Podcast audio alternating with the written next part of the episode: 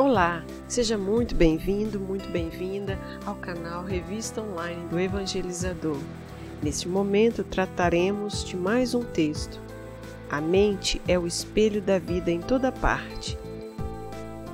Frase de Emmanuel em Pensamento e Vida, psicografia de Francisco Cândido Xavier, edição de Febe, capítulo 1. Ponto delicado e importante que precisamos estar atentos e cuidar: a mente.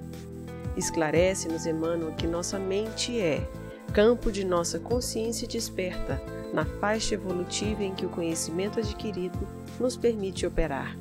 Afirmativa que nos convoca ao comportamento condizente com a nossa bagagem evolutiva já conquistada. Podemos dizer conhecimento e comportamento, ou simplesmente vivência. Somos responsáveis por nossos pensamentos, nossos pensamentos criam a atmosfera psíquica que vivemos. Se temos bons pensamentos, desfrutaremos das vibrações recíprocas de mentes benevolentes, criando e transformando a realidade em progresso constante. Se estacionamos nosso pensamento em ondas vibracionais pessimistas, depressivas e agressivas, aí estaremos em permuta de sentimentos e pensamentos negativos e destrutivos, cuja consequência nos proporcionará reabilitação dolorosa e difícil.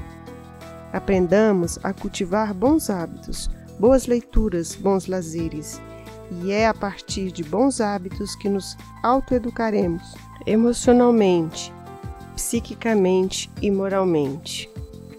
Manual do Evangelizador